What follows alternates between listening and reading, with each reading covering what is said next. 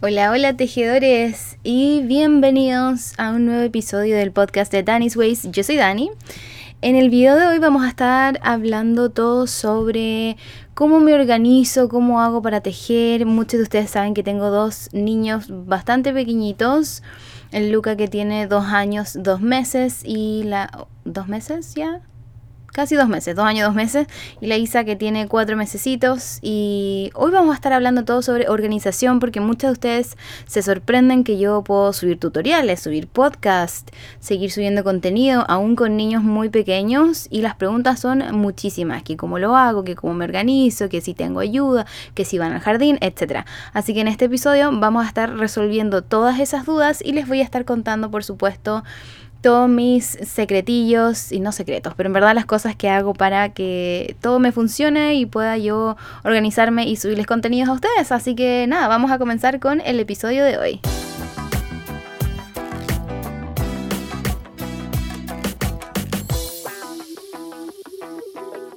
Bueno, normalmente tengo aquí eh, estos post, post, post-its papelitos que eh, uno pega por todos lados con notas pequeñas y como puntos con los que quiero conversar o lo que quiero decir en un episodio, pero hoy no tengo nada.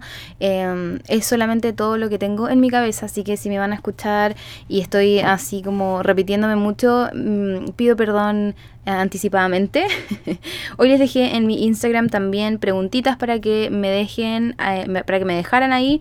La mayoría de ellas se repiten muchísimo.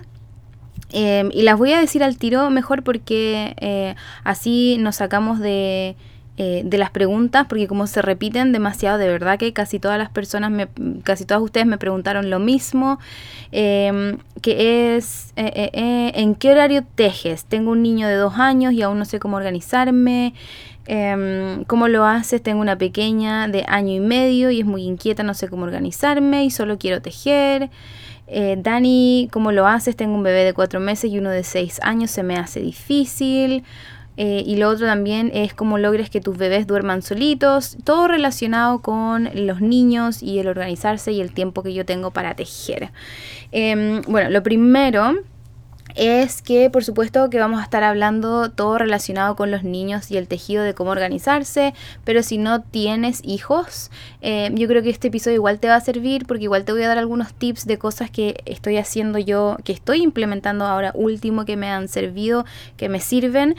Eh, hasta el día de hoy, así que eh, yo creo que también te van a servir si es que no tienes hijos, pero mayoritariamente le van a servir estos tips a las personas que por supuesto tengan niños pequeñitos y niños más grandes también, porque obviamente todos los niños son diferentes. Y eso es eh, el primer disclaimer que se llama que quiero hacer aquí es que por favor no comparen a sus hijos con el resto de las personas. Todos los niños son diferentes, todos los bebés son diferentes, tienen horarios distintos y también los tipos de crianza que tenemos nosotras las madres son diferentes. Así que no compares mi tipo de crianza con la tuya. Lo que tú crees que es bueno para tu hijo es perfecto porque tú eres la mamá y eso entonces es lo mejor para tu hijo. Lo que yo pienso y creo para mi hijo eh, también es lo correcto porque yo soy la madre.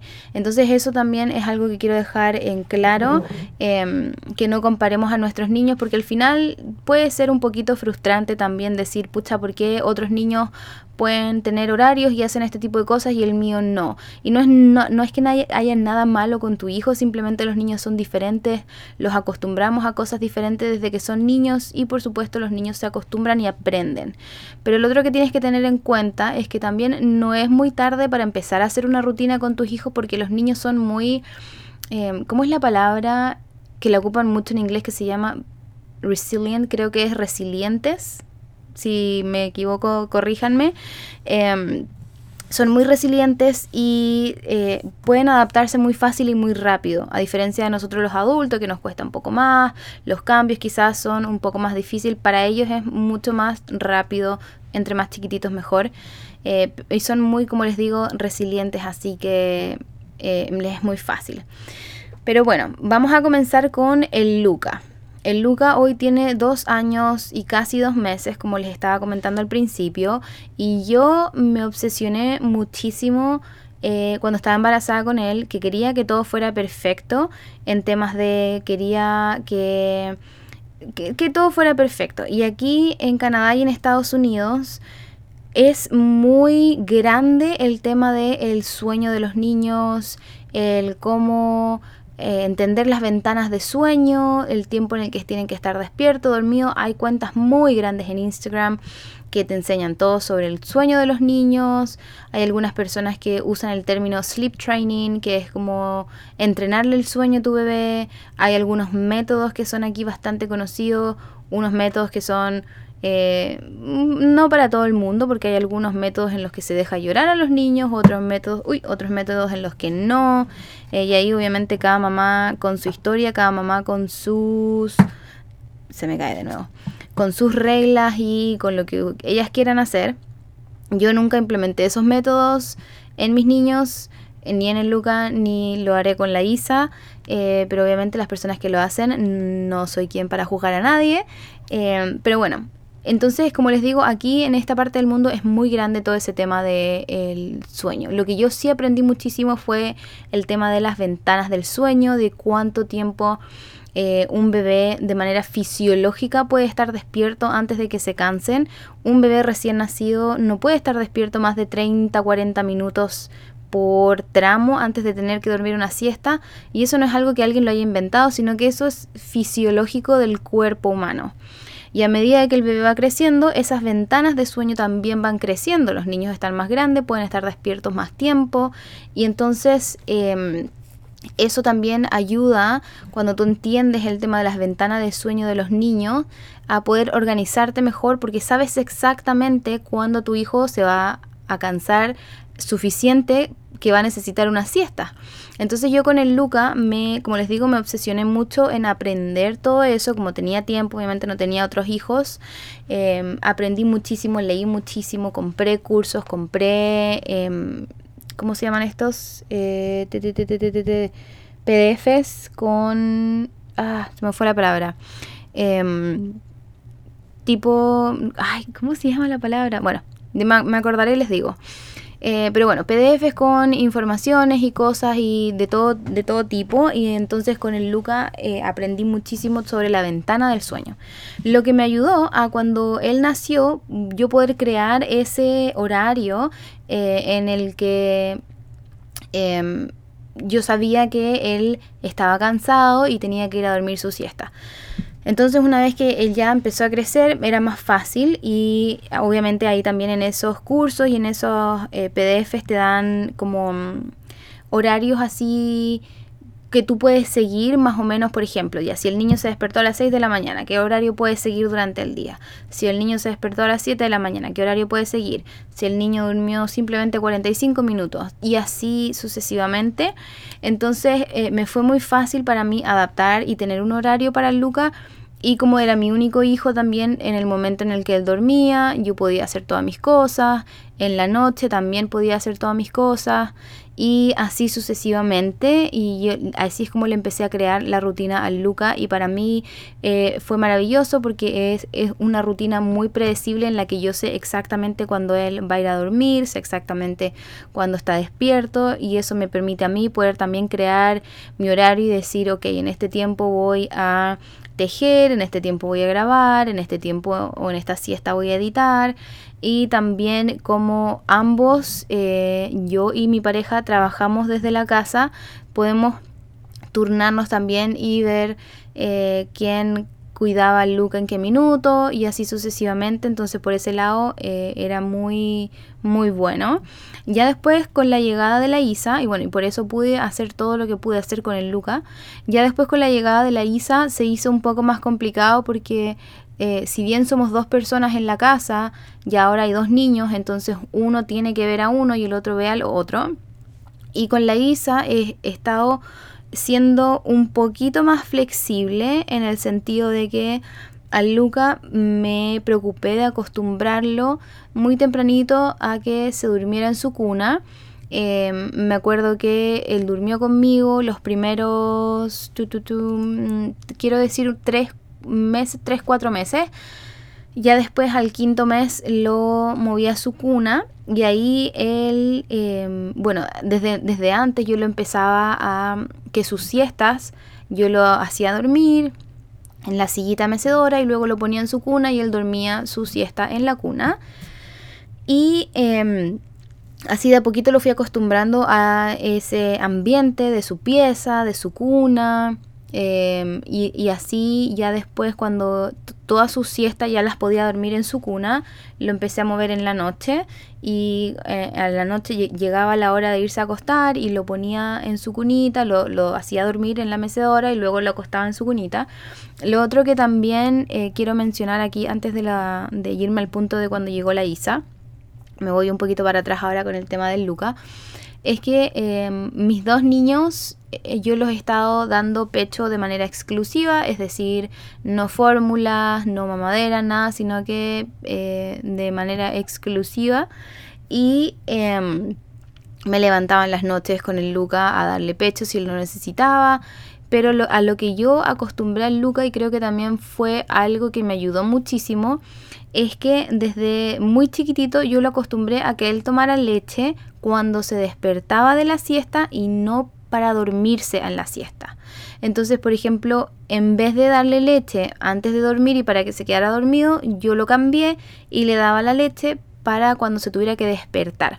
Entonces él se despertaba de la siesta, apenas se despertaba, me lo ponía en la pechuga y le daba leche y así él feliz de la vida tomaba cuando ya estaba despierto, seguía toda su ventana normal, su ventana de sueño y luego dormía de nuevo y así. Entonces eso em, me ayudó muchísimo a que Luca también pudiera conectar sus eh, ventanas del sueño, no, pudiera conectar sus ciclos del sueño, perdón, cuando estaba durmiendo, porque no se iba a dormir con la mente de me estoy quedando dormido con la pechuga y luego me despierto y ¿dónde está la pechuga? No está la pechuga y se despiertan y se ponen a llorar. Entonces yo creo que eso me ayudó muchísimo también con él y hizo que él pudiera conectar más fácil sus ciclos del sueño y no se despertaba en la noche y ahora el Luca duerme toda la noche de corrido. Eh, bueno, eh, duerme toda la noche de corrido desde que tenía más o menos un año, porque antes de eso, si bien él dormía en su cuna, él se iba a dormir, yo los pongo a dormir a ambos tipo siete y media y ambos duermen entre 11 y 12 horas la noche. Entonces eh, Luca se ponía a dormir eh, lo poníamos a dormir tipo 7 y media y como a las 11 y media, 12, más tardar, se despertaba y quería que lo lleváramos a la cama. Entonces yo me acuerdo que en ese entonces llegaba la hora a las 7 y media y yo hacía lo más posible, lo que más pudiera en ese tiempo, en ese rango de tiempo. Grababa mis patrones, mis tutoriales, eh, trabajaba en el computador y todo ese tipo de cosas. Y una vez que ya llegaban las once y media, 12, que al final igual eso es como la hora en la que más o menos me voy a dormir. Eh, él era como mi recordatorio, que ya se despertó el lugar, listo, me voy a acostar, este es la hora de irse a dormir. Y no podía yo dejarlo simplemente en mi cama y él se durmiera, se durmiera ahí, perdón. Él quería que yo estuviera ahí con él, así que Em, lo agarraba y se iba a acostar él entonces en mi cama y nos acostábamos a dormir y listo. Y ahí el Luca dormía en el medio. Pero ya más o menos cuando tenía él, cuando cumplió un año, ya decidimos que no lo íbamos a traer más a la cama. Entonces lo que hice fue súper sorprendente porque tú como un adulto dudas mucho de la capacidad que tiene tu hijo a esa edad tan chiquitito de entender lo que tú le estás hablando y puede que tú estés pensando así como, ¿cómo le estoy tratando de explicar esto a un niño de un año? Imposible que me entiendan. Pero yo no sé, el Luca me sorprendió y nos quedamos muy como wow porque cuando cumplió un año, después como no sé, una par de semanas después, se despertó una vez a las 12, me parece, o dos y media, algo así, y yo fui a la pieza y le dije, bebé, tienes que dormir en tu cuna, mami va a ir a dormir en su cama, y tienes que quedarte aquí. Mami va a estar aquí contigo hasta que te quedes dormido y luego yo me voy a ir a mi cama. Si necesitas que mami esté aquí, me quedo aquí contigo, como, como les digo, y luego me voy a ir a la cama. Y como que me miró y se dio vuelta en la cuna, él duerme con un saquito, no duerme con mantita. Bueno, ahora sí, pero cuando estaba más chiquitito no dormía con su saquito de dormir y todo, y como que se dio vuelta, agarró su tete y se acostó, se empezó a dormir y yo me quedé sentada al lado de él, tocándole el trasero y se quedó dormido. Y yo dije así como, ok, salí de la pieza, me fui a acostar y no se despertó hasta el otro día. Y ya después, a la noche siguiente, no se despertó. Siguió durmiendo toda la noche. y fue maravilloso. Y desde ahí empezó nuestro, eh, nuestra aventura de el Luca dormir toda la noche y hasta el día de hoy así lo hace, se despierta en la mañana simplemente. Y em, entonces ya después con eso obviamente yo pude trabajar eh, en todas las noches hasta la hora que yo quisiera. Y ahora con la Isa, una vez que nació la Isa, como les digo, es un poco más difícil porque ahora somos dos personas, pero tenemos dos niños, entonces eh, mayoritariamente eh, el papá se hace cargo de Luca, mientras que eh, durante el día y yo me hago cargo de la Isa, pero también nos intercalamos obviamente porque yo también quiero tener tiempo solas con el Luca y hacer mis cosas sola con él y que no tenga que siempre estar la bebé ahí metida en el medio. Entonces salimos, vamos al supermercado, hacemos cosas que es solo del Luca y yo. Y así papá también tiene el tiempo con la Isa. Em, pero hoy mayoritariamente no hago nada durante el día, no puedo, porque los minutos en los que la Isa duerme, em, normalmente, porque Luca todavía duerme una siesta, normalmente se le junta esa siesta y ese minuto en el que se le junta esa siesta, eh, yo almuerzo, hago la cama, limpiamos los juguetes un poco, porque obviamente o caos total con los juguetes. Eh, y al final como que no vale mucho la pena ordenarlo porque después queda un desastre nuevo, pero es como para un paz mental.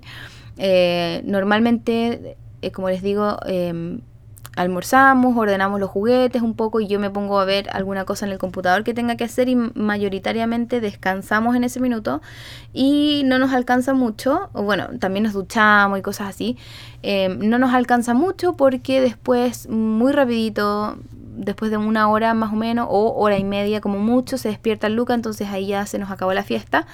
Em, y ya como que tenemos que obviamente estar pendiente de él porque él todavía es chiquitito, entonces no podemos como dejarlo solo en el living y que él esté jugando. Entonces hoy en día em, mayoritariamente no hago nada durante el día, mi trabajo es solamente en la noche. Y como le estaba diciendo, con la ISA ahora he estado eh, siendo un poco más flexible. Estoy igual siguiendo las ventanas de sueño de ella. La pongo a dormir. Ella ahora está en una ventana de dos horas. O sea, se despierta, está despierta dos horas y luego la pongo a dormir en mi cama. Duerme ahí en el medio y ella también se está quedando dormida solita pero conmigo, conmigo ahí al lado, obviamente, si no estoy, como que me busca y se da vuelta, pero si estoy ahí, ella misma se da vuelta hacia el otro lado. De donde yo estoy, se da vuelta hacia el otro lado y se queda dormida, pero sabiendo de repente como que se da vuelta para mirar que estoy ahí y luego se da vuelta y se queda dormida, eh, lo que es muy, muy, muy tierno. Y, eh, pero se está quedando, se queda dormida solita conmigo ahí.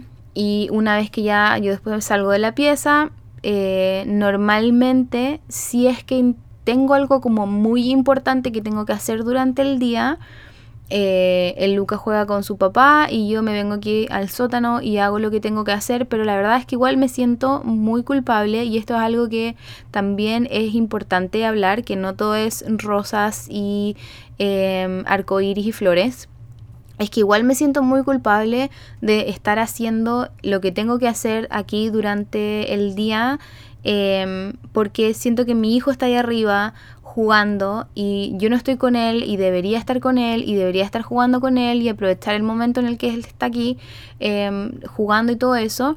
Pero al, mismo tiempo también tengo algunas cosas que hacer durante el día y, y eso me, me estresa de repente porque quiero tener todo mi tiempo con él, pero como yo soy una persona que trabaja desde la casa y soy emprendedora, self-employed, como se llama aquí, a mí nadie me paga por maternidad. Eh, si yo no trabajo, yo no gano dinero, no tengo sueldo, no tengo nada. Entonces, eh, tengo que hacer esas cosas que normalmente una persona que trabaja en un en un eh, horario de 9 a 5, no se tendría que preocupar porque le están pagando de igual manera por estar en maternidad y eso les dura un año aquí en Canadá.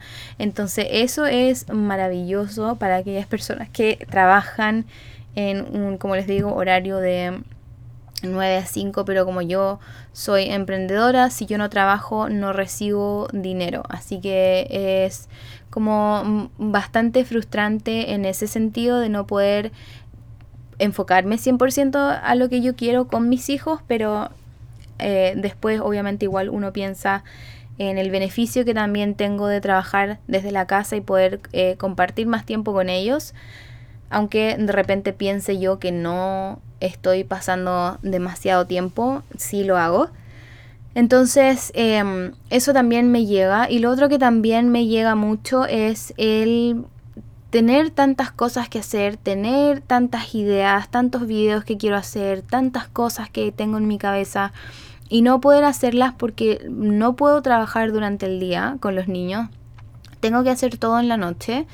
Y la verdad es que me llega de repente porque digo, pucha, igual quiero descansar, quiero acostarme temprano como una persona normal, quiero eh, disfrutar de ver una película, por ejemplo, en la noche y no tener que estar haciendo lo que estoy haciendo ahora, o eh, disfrutar de, no sé, de simplemente sentarme en el sillón y tejer algo para mí porque ya trabajé durante el día. Todas esas cosas de repente igual me llegan y, y obviamente uno dice como, pucha, eh, que ganas de, no sé, de tener tiempo de hacer más cosas.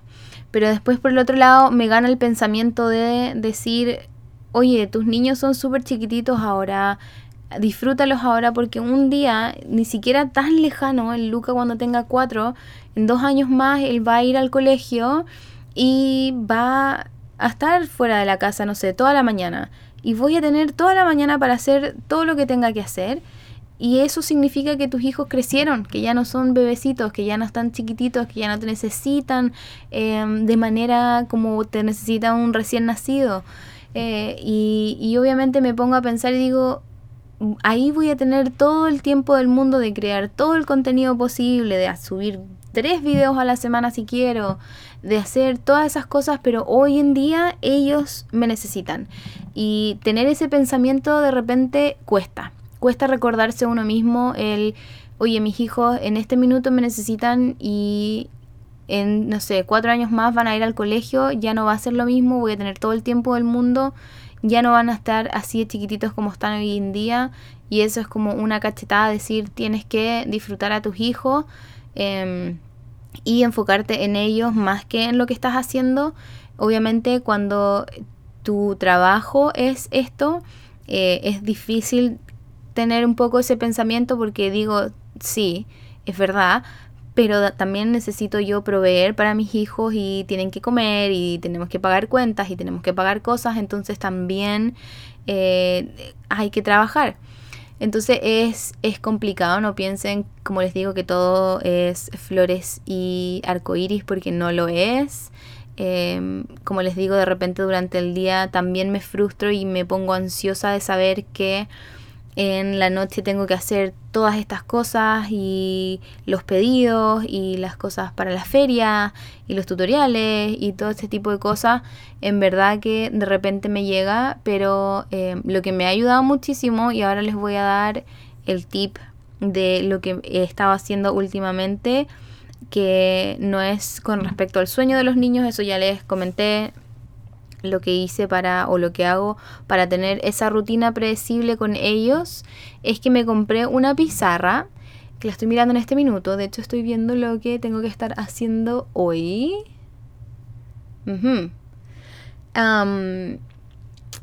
me compré una pizarra de estas que son con plumón, no permanente, obviamente, plumón de pizarra. Y lo que he hecho es hacer un calendario.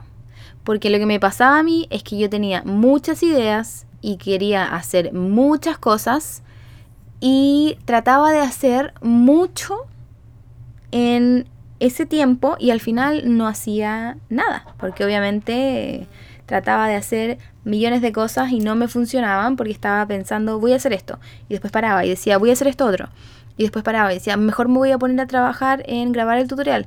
No, pero mejor ahora voy a grabar el podcast. No, pero ahora entonces tenía tantas cosas que estaba haciendo que al final no terminaba haciendo nada. No terminaba concretando nada y lo único que tenía eran eh, proyectos a mitad de hacer. Em, así que esta pizarra me ha ayudado muchísimo. Lo que hago ahí es poner un calendario y ahí escribo las cosas que voy a hacer y todas estas cosas, como les digo, son en la noche, una vez que los niños se van a dormir. Em, y tampoco tengo tiempo como mi tiempo de trabajar en la noche también es interrumpido porque a veces la Isa se despierta, quiere que le pongan el tete, ella todavía no sé, el tete es el, el chupete. Ella todavía no sabe está aprendiendo a agarrarlo y a ponérselo ella solita, de hecho lo hace, pero cuando uno se lo entrega o cuando ella lo siente que está cerca de ella, lo puede agarrar, pero así como todavía no ha em, hecho, todavía no... Ay, ¿cómo se llama la palabra? Porque se me están olvidando todas las palabras. Eh, todavía no hace eso de manera así perfecta. Em, entonces igual tenemos, tengo que ir yo para arriba porque eh, mi pareja, obviamente yo hago que él se vaya a dormir lo más temprano que él quiera porque él se despierta muy temprano en la mañana con el Luca. El Luca se despierta de repente a las 6 de la mañana y como yo me quedo tarde trabajando, me levanto más tarde con la Isa. De repente nos levantamos a las 8 y nos quedamos en la cama un ratito, después nos levantamos tipo 9 o a veces a las 7, dependiendo del humor de la Isa, de si quiere quedarse en la cama flojeando o si se quiere levantar. A veces se quiere levantar eh, de manera inmediata, así que a las 7 tengo que estar ahí en pie, pero esa es como la rutina que nos funciona a nosotros. Eh, él por la mañana y yo por la noche hago mis cosas aquí. Entonces esta pizarrita me ha ayudado muchísimo y tengo aquí escrito todo lo que tengo que hacer en la semana. Por ejemplo, los lunes tengo que eh, grabar eh, podcast, editar, subir. Los martes tengo cosas como trabajar en el computador. Los miércoles tengo eh, subir los videos, subir el podcast y también tengo tiempo para la preparación de las ferias. Y así tengo, me he hecho este horario y me ha funcionado de una manera ustedes ni se imaginan. Antes tenía de estas agendas que también uno escribe las cosas, las agendas, calendario, pero no me sirve porque tengo la agenda cerrada. Tengo que estar constantemente abriéndola, escribiendo, viendo. En cambio, esta pizarra la tengo aquí, es grande y lo puedo ver, no importa lo que esté haciendo en aquí abajo en mi estudio, en mi oficina. Lo único que hago es mover la cabeza y la pizarra está ahí y veo todo lo que necesito saber. Eh, no es como que tengo que estar abriendo un cuaderno porque yo soy demasiado visual. Y si bien me encantan las agendas, son bonitos, me, me encantan utilizar lápices de colores bonitos, eh, no es lo más eh, adecuado para mí, no es lo que a mí me funciona. Y esta pizarra de verdad les digo que me ha salvado, la tengo, esta ya es la segunda semana que la tengo y de verdad que el ver eso ahí y saber, ok, este día tengo que hacer esto, esto y esto, no me lo estoy inventando durante el día, no estoy pensando en... Em, ya, ¿qué hago hoy día en la noche? Voy a hacer esto, no, mejor voy a hacer esto otro. Ah, pero, ¿y si hago un poquito de todo? No, lo que está ahí es lo que tengo que hacer, punto, se acabó. Es como que la pizarra es mi jefe. Entonces, eso de verdad que me ha ayudado muchísimo a mantenerme en línea y em, eh, no creo que podría, porque ya me estaba volviendo loca. De verdad que hubo un día en el que me senté y me puse a llorar de lo frustrada que estaba porque no podía hacer nada, porque estaba cansada, porque tenía sueño, porque quería dormir como una persona normal y nos sentamos a conversar y em, mi pareja tuvo esta idea de eh, comprar esta pizarra y me dijo, ¿por qué no compras esta pizarra? Escribe lo que tienes que hacer durante la semana y así te organizas. Y de verdad que esto ha sido, pero como el día y la noche de diferencia para mí. Y si tú eres una persona visual, te lo recomiendo al mil por ciento. No puedo recomendártelo lo suficiente porque de verdad que eh, me ha salvado. Eh, y así que bueno, eso, con respecto a el cómo me organizo, bueno, ahora como les digo la pizarra, el tener a mis niños en un horario desde que son bien chiquititos es lo que me funciona eh, así, pero a la perfección, como les digo, sé exactamente cuándo van a dormir, sé exactamente... Em, todas sus siestas y cosas así. Obviamente no puedo controlar cuánto tiempo ellos están durmiendo, pero por lo menos puedo controlar el que, ok, yo sé que a las 10 la Isa se toma su siesta de la mañana, entonces ahí puedo también como organizarme un poquito de qué cosas quiero hacer en ese tiempo, si tengo que hacer, porque hay cosas que tengo que hacer durante el día que no puedo hacer en la noche, como sacar algunas fotos o publicar mis videos y esas cosas las tengo que hacer durante el día. Entonces, eh, normalmente hago ese tipo de cosas cuando la Isa toma su siesta, porque Luca, como ya está más grande, él está ahí alrededor de nosotros, corriendo eh, en el living y él está viendo, de repente se pone a ver monitos o de repente se pone a jugar con sus cosas y yo estoy ahí en el computador al lado de él, pero em, está, está él ahí bien, no es como la Isa, que la Isa la tengo que tener, eh, estar constantemente eh, entreteniéndola y estando con ella es diferente. Así que cuando ella se duerme sus siestas, como les digo, intento hacer cositas pequeñas, pero no me... Em, ¿Cuál es la palabra? No me vuelvo loca si es que no tengo, si es que no hago muchas cosas cuando ella duerme, porque también aprovecho de hacer cosas para el hogar en el minuto en el que ella está durmiendo. Eh, normalmente sus siestas duran entre una hora, igual, igual que el Luca, más o menos una hora y a veces hora y media.